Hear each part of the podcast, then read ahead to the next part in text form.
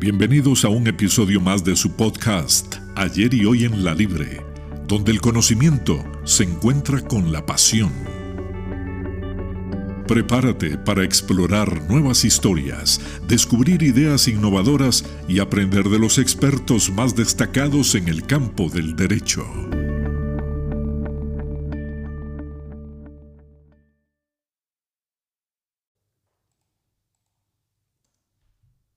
Bienvenidas y bienvenidos a un nuevo episodio de Ayer y Hoy en la Libre, el podcast donde nos adentramos en un espacio donde los temas legales cobran vida, con análisis profundos y los avances en materia jurídica. Les saluda la conductora Andrea Solano. El día de hoy tenemos el honor de contar con la participación de la licenciada Priscila Sánchez, en donde conversaremos sobre la publicación en la revista Tribuna Libre titulada la tutela del debido proceso en la apertura del secreto bancario al contribuyente. Ella es licenciada en Derecho por la Universidad Escuela Libre de Derecho, especialista en convenios para evitar la doble imposición por la Universidad de Economía y Negocios en Viena, Austria, especialista en política económica por la Universidad de Oxford, Reino Unido, y candidata a la maestría de Derecho Tributario Internacional por la Universidad de Oxford, Reino Unido. Para dar inicio, queremos darle esta bienvenida y agradecerlos por acompañarles en este nuevo episodio en Ayer y Hoy en la Libre. Bueno, muchísimas gracias. Es un honor estar nuevamente por acá y conversar de estos temas que, de estos temas de actualidad que nos interesan tanto a todos y todas. Licenciada, para dar inicio, primero nos gustaría saber qué, a qué se refiere el secreto bancario. ¿A qué se refiere el secreto bancario? Eso es muy interesante y, creo que esa es la manera correcta de empezar e, esta conversación. Cuando primero vamos a hablar de dónde viene este tema del secreto bancario. Hay varias teorías, pero una teoría que es muy interesante es, eh, y voy a empezar con un país, Suiza. Yo no sé si ustedes cuando hablamos de secreto bancario se nos viene a la mente Suiza. ¿Por qué? Porque precisamente Suiza fue el país que, no vamos a decir que lo creó, pero sí que ha sido más fuerte en el tema del secreto bancario. ¿Cuándo se crea el secreto bancario? Es muy curioso y nos vamos atrás a la Primera Guerra Mundial, cuando eh, los suizos, ¿verdad? Después del Tratado de Versalles, el Tratado de Versalles es el que condena a Alemania a reconstruir toda Europa, los suizos dicen, bueno, yo, no quiero que la plata de nosotros realmente la toquen, entonces lo que vamos a hacer es que vamos a fortalecer la legislación que le va a permitir a los bancos que no den información sobre cuánto tenemos en nuestras cuentas bancarias.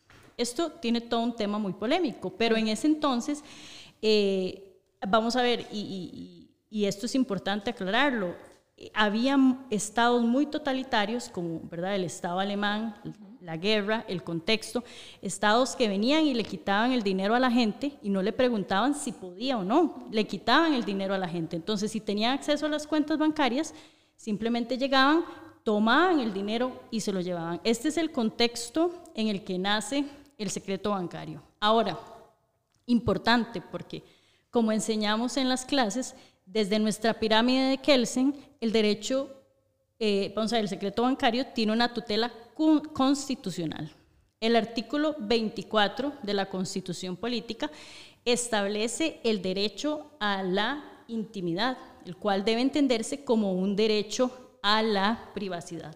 Dentro de este derecho está enmarcado el derecho a que nos, nadie tenga acceso a nuestra información bancaria, salvo establece el artículo, perdón, el párrafo 4 de este artículo 24, salvo la administración tributaria en ciertas y específicas y excepcionales circunstancias. Y la SUGEF dice ahí también el párrafo. Y esto es muy importante y tiene que ver con el procedimiento legislativo y es el tema que solo se puede tener acceso o solo se puede menoscabar, si se quiere decir, el derecho a la intimidad mediante una ley que ha sido aprobada por dos terceras partes de la Asamblea Legislativa, es decir, 38 votos. Entonces, no es una ley eh, que, ah, ya aprobamos una ley con mayoría simple, es una ley que requiere realmente un consenso para poder tener, eh, para poder menoscabar de cierta forma, y este menoscabo es muy interesante, porque este menoscabo siempre es a favor del Estado, ¿verdad? Y del derecho, no me gusta llamarlo así, pero del derecho que de cierta forma el, Estado tiene que tener por ciertas razones específicas, eh, tener acceso a nuestra información. ¿En qué circunstancias se puede aplicar la apertura al secreto bancario? Esto también es muy interesante y aquí quiero hacer la diferencia porque muchas veces cuando yo estoy en la, en la clase de derecho tributario, tengo estudiantes que vienen y ya han llevado derecho penal, entonces lo confunden, porque en el artículo 18 de la ley 8754, que es la ley contra la delincuencia organizada, hay un levantamiento del secreto bancario. Pero este levantamiento rige en el derecho penal y bajo el marco de la ley contra la delincuencia organizada. El que vamos a hablar en este momento es la apertura del secreto bancario a los y las contribuyentes. Es decir, Hacienda, Hacienda, ¿verdad? Entonces poner el marco de cuándo Hacienda puede venir y pedir nuestra información bancaria. ¿En qué circunstancias? Y aquí es donde viene esa situación del, del artículo que yo escribí. El tema es que Hacienda tiene una amplia discrecionalidad para abrir el secreto bancario. Tal vez si doy un contexto de cómo se abre, cuándo se abre, por qué se abre el secreto bancario. Bueno, vamos a irnos atrás en el tiempo, no tan atrás como en la Primera Guerra Mundial, pero nos vamos a ir atrás en al año 2010-2011. En el año 2010-2011, en ese entonces era presidenta doña Laura Chinchilla, ella empieza la gestión para que Costa Rica pueda ingresar a la organización eh, para, la Organización para la Cooperación y el Desarrollo Económico, entendido como OCDE. Entonces la OCDE le dice a Costa Rica, bueno, perfecto, en este momento usted es un paraíso fiscal, en ese momento lo éramos, entonces le dice, esta es su lista, esta es su tarea de cambios normativos que usted tiene que hacer para poder ser un país miembro. Recordemos que, eso es un detalle importante, Costa Rica se vuelve miembro hasta el año 2021, es decir, le tomó 10 años. Pero una de, esas, de esos parámetros importantes era decirle, vea, lo primero que usted tiene que hacer es permitir que Hacienda levante los secretos bancarios. Entonces, es importante cómo nace esto y cómo se autoriza esto en la Asamblea Legislativa. En ese entonces, doña Laura, y tal vez aquí nos van a escuchar personas muy jóvenes y a mí me gusta mucho dar ese contexto histórico, doña Laura propone una reforma fiscal muy, muy amplia, ¿verdad? En procedimiento, normativa. Y estamos hablando que era, le gusta mucho a los legisladores usar eso, un paquete fiscal. Entonces eran muchas leyes. ¿Y por qué esto es importante? Porque la del secreto bancario se fue ahí, entre un, entre un número bastante importante de reformas. Se propone entonces la ley 9068 y 9069, iban juntas, la 9068, ley para el cumplimiento de la eh, del estándar de transparencia fiscal, y eh, la 9069, Ley para el Fortalecimiento de la Gestión Tributaria. La 9068 promovía la reforma del artículo 615 del Código de Comercio. Al modificar el artículo 615 del Código de Comercio, entonces se autoriza a la Dirección General de, de, Tributación a tener acceso a las cuentas corrientes, y ojo esto, ¿verdad? A las cuentas corrientes de los contribuyentes. ¿Cuál fue el tema acá, Andrea, y, quienes nos escuchan? Qué interesante. Bueno, que el legislador no tuvo esa deferencia de ponderar, ¿verdad? Ponderar, darle garantías y derechos al contribuyente en las circunstancias excepcionales en que se debía abrir el secreto bancario. ¿Y por qué digo esto? Bueno, es curioso porque siempre lo digo, esta reforma de la, de la 9069 también introduce un capítulo del Código de Normas y Procedimientos Tributarios que se llama Derechos y Garantías del Contribuyente. Pero muchas cosas en nuestra ley resulta, resulta ser letra muerta, como decimos en derecho, ¿verdad? ¿Y por qué digo lo de las circunstancias? Bueno, Ahora sí aterrizamos con en qué circunstancias. El tema es que Hacienda llega, abre una fiscalización y, más bien, no voy a dejar un poco la técnica jurídica y voy a contarle una anécdota de, un, de una situación que tuvimos con un contribuyente. El contribuyente llega, le abren una fiscalización. Hay que entender que abrir una fiscalización no significa para nada que esté evadiendo, significa que le van a revisar que cumplió bien sus obligaciones tributarias y le hacen una serie de requerimientos de información. qué estados financieros, qué libros contables, qué inventarios. Bueno, el, el contribuyente da toda esa información, la provee en, en, soporte físico, en papel, en discos, en dispositivos USB. Bueno, el funcionario de la administración tributaria se va y vuelve unos meses después y le dice, bueno, eh, mire, quiero contarle que le abrí los secretos bancarios. ¿Cómo que me abrió el secreto bancario? Sí, es que yo traté de abrir la llave maya y no me sirvió. Entonces, como no, me, no le puedo abrir la llave maya, procedí a abrirle el secreto bancario. Yo creo que eso debería decirnos a nosotros que el contribuyente no tiene garantías, que la discrecionalidad de Hacienda, y por eso cuento la historia, que la discrecionalidad de Hacienda para abrir un secreto bancario es extremadamente amplio. O sea, yo no le puedo explicar la cara de esa persona, esa, persona de hecho se descompuso y le dijo, usted nada más me hubiera llamado y me dice, la llave maya no, me abre. Y, y, yo, bueno, sí, pero es que la verdad que yo le puedo abrir los secretos bancarios.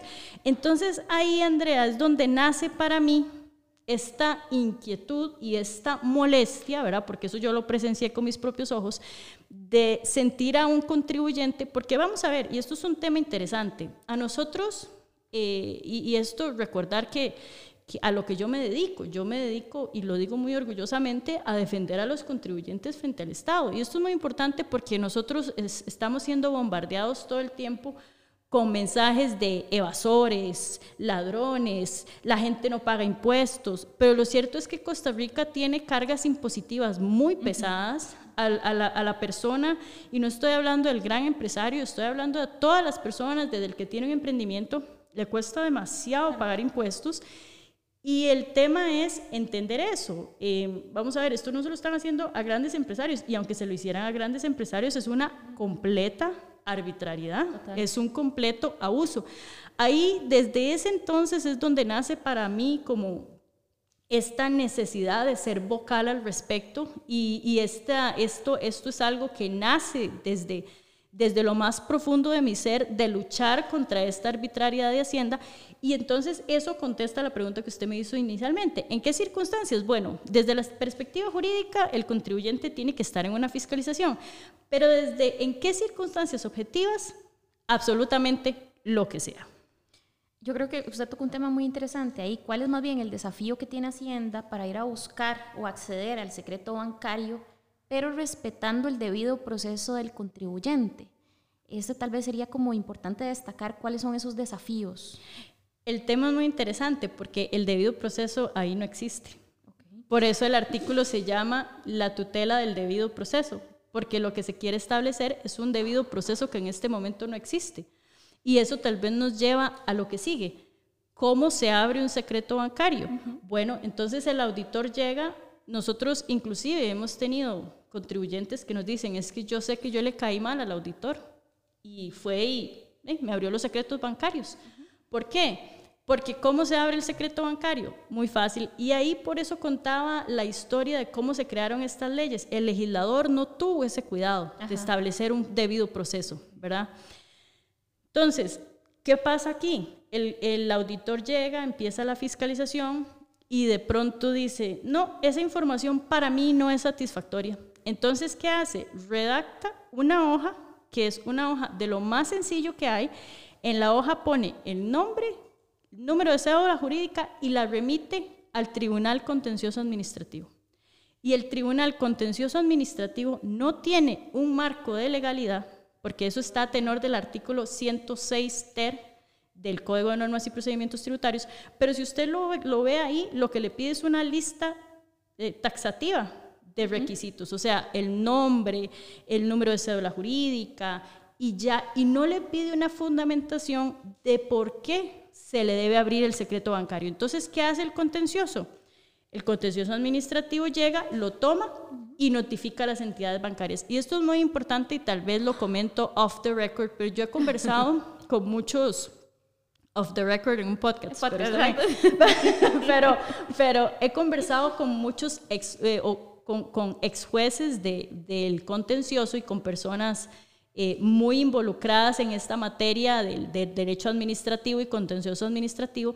Y, y, he analizado esto y les he dicho, mire, es que, y ellos me dicen, Priscila, ni me diga, nosotros estamos de acuerdo. La norma no nos permite hacer una ponderación de garantías. Es una norma totalmente vaciada de garantías y derechos para el contribuyente. A nosotros nos llega la solicitud y lo único que podemos hacer es eh, aprobarla y remitirla a las entidades bancarias. Entonces, no sé si tal vez ahí, Andrea, ya le voy dando un contexto de la arbitrariedad, del abuso que existe, algo que la gente no es muy vocal al respecto, pero es algo que realmente es arbitrario, es abusivo y es contrario a todo lo que nos han enseñado del derecho. Ahora, si se da ese abuso, ¿qué formas hay para recurrir y denunciar? ¿Qué se debe hacer? Bueno, se lo voy a poner así a alguien. Yo he trabajado en impuestos por 15 años. ¿Qué va a hacer usted? ¿Se enoja con el auditor? No puede hacer nada. Estamos amarrados entonces. No hay, no hay, no hay recurso. No hay recurso. Recordemos que el derecho tributario, eso se lo digo a mis estudiantes siempre, en el derecho tributario rige un principio indubio pro fisco, entonces, acá eh, la Administración Tributaria, el Ministerio de Hacienda ya va con una presunción de que ellos dicen, yo le abrí los secretos bancarios porque para mí algo estaba mal. ¿Qué estaba mal? Nada, no sé. Yo tengo, auditores lo han dicho, yo fui a abrir los secretos bancarios porque me parecía que algo estaba mal y abrí los secretos bancarios para constatar que algo no estaba mal es, es, triste, ¿verdad? Saber que estamos completamente a la deriva en este sentido. Totalmente desprotegidos. El derecho, yo soy una persona que, que amo mi profesión, amo esta carrera y, y, creo que el tema, cuando hablamos del tema de la justicia, es un tema muy ambiguo, pero yo veo más la justicia como un tema de ponderación hay muchas personas desprotegidas. ¿Y sabe qué es lo peor, Andrea? Lo peor es cuando, eso también lo he visto, cuando toman las transacciones bancarias y dicen, bueno, ¿sabe qué? Le voy a desconocer toda la prueba que usted me ha aportado y voy a calcular su renta presuntiva basada en sus transacciones bancarias. Wow. De eso hay jurisprudencia. El tribunal, eso llegó al Tribunal Contencioso Administrativo y el Tribunal Contencioso Administrativo exhortó a Hacienda y le dijo, usted está cometiendo abusos con los contribuyentes. Ya tomarle la información bancaria, véalo nosotros como abogados y como notarios, pongámoslo en la, práctica. un notario recibe a veces platas para pagar los impuestos de una escritura. Eso no es un ingreso grabable. ¿Cómo que no? Eso, eso no es plata. Eso es plata que usted le está transfiriendo un cliente para pagar qué? los timbres del traspaso. Y entonces pensemos, no sé, hemos, a veces a mí me ha tocado, no sé, usted transfiere y le pasan 7 mil dólares y todos esos 7 mil dólares son del registro, ¿verdad? Entonces, ¿qué pasa Hacienda? Hacienda viene y le dice, esos 7 mil dólares se los voy a grabar. Y, y, contemos que no solo hay una transacción de 7 mil dólares, hay varias. Entonces usted dice, vea, un momento, eso no es un ingreso grabable. Eso no es, eso no es plata, vamos a decirlo en, sencillo, eso no es plata mía, eso es plata que un cliente me pasó para yo pagar los honorarios de una escritura. Bueno, ¿a dónde está su factura? Eh, bueno, es que yo no tengo que hacer factura por esto. Bueno, entonces si no hay factura, entonces para mí son grabables. Yo siempre he dicho que el derecho tributario, y le trato de enseñar a mis estudiantes y yo le agradezco, aprovecho para agradecerle a don Manuel Chávez, él fue mi profesor de Derecho Tributario. El Derecho Tributario es muy apasionante porque usted realmente se siente una persona que está luchando contra un leviatán. ¿Verdad? Como, entonces usted realmente siente unas luchas que se llenan de pasión y que yo siempre lo he dicho, si no tuviera tantas cosas que pagar en mi vida, lo haría de gratis, sin ningún problema, ¿verdad? Porque es muy apasionante. Entonces yo creo y quiero en este podcast dejar esa constancia de cuán desprotegidos están los contribuyentes de que no podemos seguir esos estereotipos, esas historias, esas narrativas que nos cuentan de que hay evasores, de que la gente no paga, de que por eso, porque no pagan, porque son evasores. No, es gente, como dicen esa palabra coloquialmente, son pulseadores que se enfrentan a Hacienda y Hacienda no tiene el más absoluto mínimo respeto ni por la legalidad, ni por el trabajo digno y justo que hacen las personas. La otra pregunta es, en cuanto a la revelación del Banco Central de Costa Rica con respecto a tener acceso a la información tributaria incide en la apertura del secreto bancario? Eso es muy curioso y esa noticia acaba de, salir, ¿verdad? Fue una noticia bastante importante. El banco, de hecho, el banco se ha pronunciado ya. ¿Qué pasa con esto? Bueno, yo creo que uno, habían dudas hasta que vimos la presentación que hizo el Banco Central, ¿verdad? La, la hizo la semana pasada y específicamente el banco decía que Hacienda le estaba dando información bancaria de los contribuyentes, sin ningún problema, y así, sin inmutarse. Esto es muy curioso porque la Sala Constitucional ha hecho, ha hecho análisis bastante importante y esto nos lleva a la otra pregunta. ¿Qué es el secreto? ¿Qué protege el secreto bancario? Porque si usted ve, eh, en el 615 del Código de Comercio dice cuentas corrientes, ¿verdad? ¿Debería el secreto bancario solo proteger cuentas corrientes? ¿Debería el secreto bancario proteger también, por ejemplo, para mí un secreto bancario? Esto importante, ¿qué dijeron en, esa charla del, Banco Central? Y esto está grabado, lo pueden constatar. Dijo que Hacienda estaba solicitando información de cuántas divisas compraba usted, de cuántos dólares compraba usted. Esto nos lleva a una pregunta retórica existencial debería proteger eso también el secreto bancario. ¿Por qué Hacienda y por qué el banco le tiene que estar diciendo a Hacienda cuántos dólares yo compro? Claro. ¿Verdad? Eh, la facturación, los ahorros, ¿verdad? Los créditos que usted tiene, si usted tiene un crédito, ¿cuánto paga usted de un crédito? Entonces creo, y hoy, hoy precisamente salió la noticia, que se presentó un recurso de amparo ante la sala constitucional, era obvio que eso iba a terminar en la sala constitucional, y ahora le tocará a la sala constitucional hacer una, eh, sabemos que el recurso de amparo no, es, no tiene efectos erga omnes, ¿verdad? Pero ciertamente va a marcar una tendencia en cuanto a qué información el Banco Central puede compartir y cuál no. Esto es muy importante, Andrea, y esto pasó muy desapercibido. Yo tengo una cuenta de, Twitter, yo siempre lo voy a llamar Twitter, y ahora se llama X, pero yo siempre lo voy a llamar Twitter, en la que yo soy muy vocal con temas, eh, ¿verdad? Con temas de impuestos del Ministerio de Hacienda. Y hay un tema muy importante que, que yo lo, lo, dije y casi nadie lo escuchó. Hay una resolución, la 001 del 2022, donde Hacienda dice, bueno, señoras, señores, a partir de ahora tengo acceso al registro de beneficiarios finales y transparencia.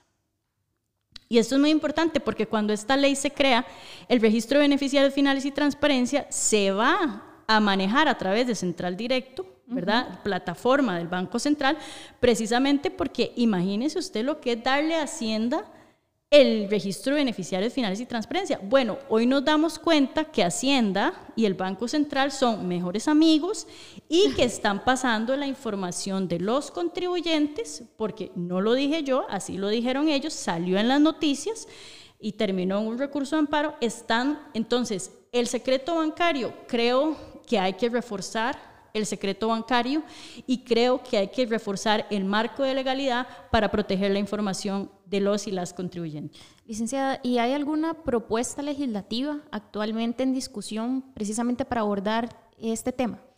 Claro que sí, cómo no, y aquí, y aquí lo tengo que decir y tengo que darle todo el, mérito a, ella.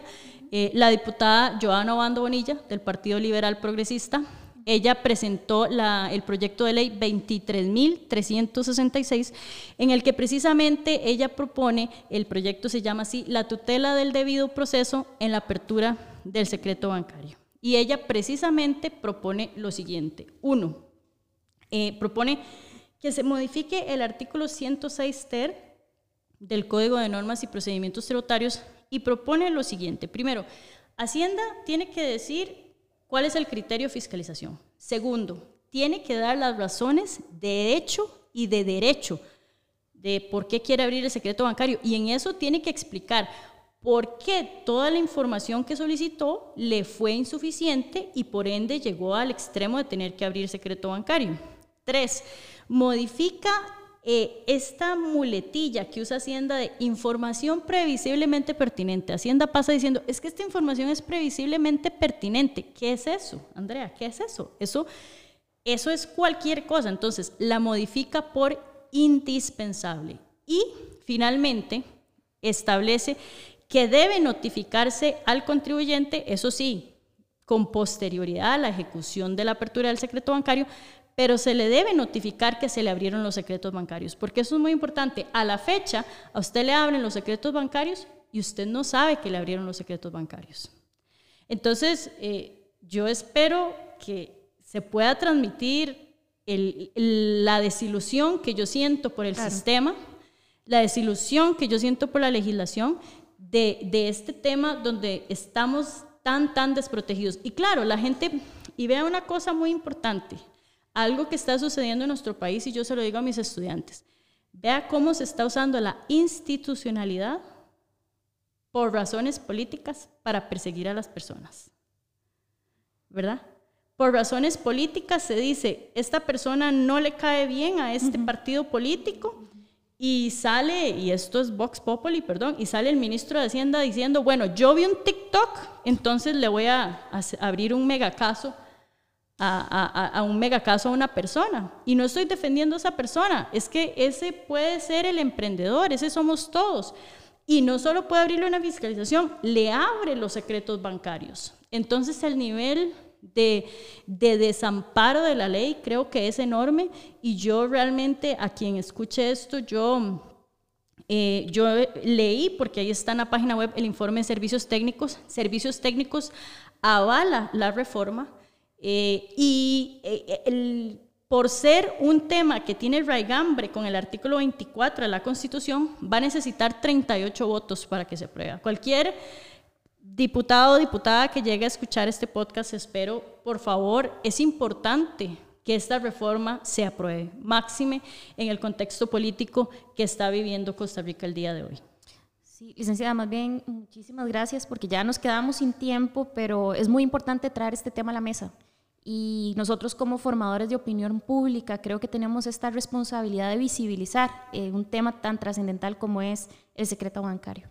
No, agradecerle, disculparme por excederme, a mí me gusta hablar muchísimo, pero quiero agradecerle siempre a mi alma mater, a la universidad, por siempre tenerme en cuenta y por sembrarme esa pasión por, por el derecho y por las personas más vulnerables y agradecerles de verdad por el tiempo y espero que, espero que haya muchas oportunidades más. Muchísimas gracias, eh, un gran abrazo y a seguir luchando, a seguir luchando por la justicia. Agradecer a quien nos sigue en el podcast ayer y hoy en la Libre. Se despide la conductora Andrea Solano.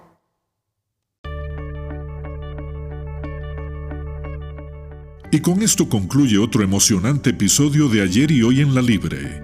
Gracias por unirte a nosotros en este viaje de descubrimiento y conocimiento. Si te ha gustado lo que escuchaste, no olvides suscribirte y déjanos una reseña tus comentarios son nuestro motor.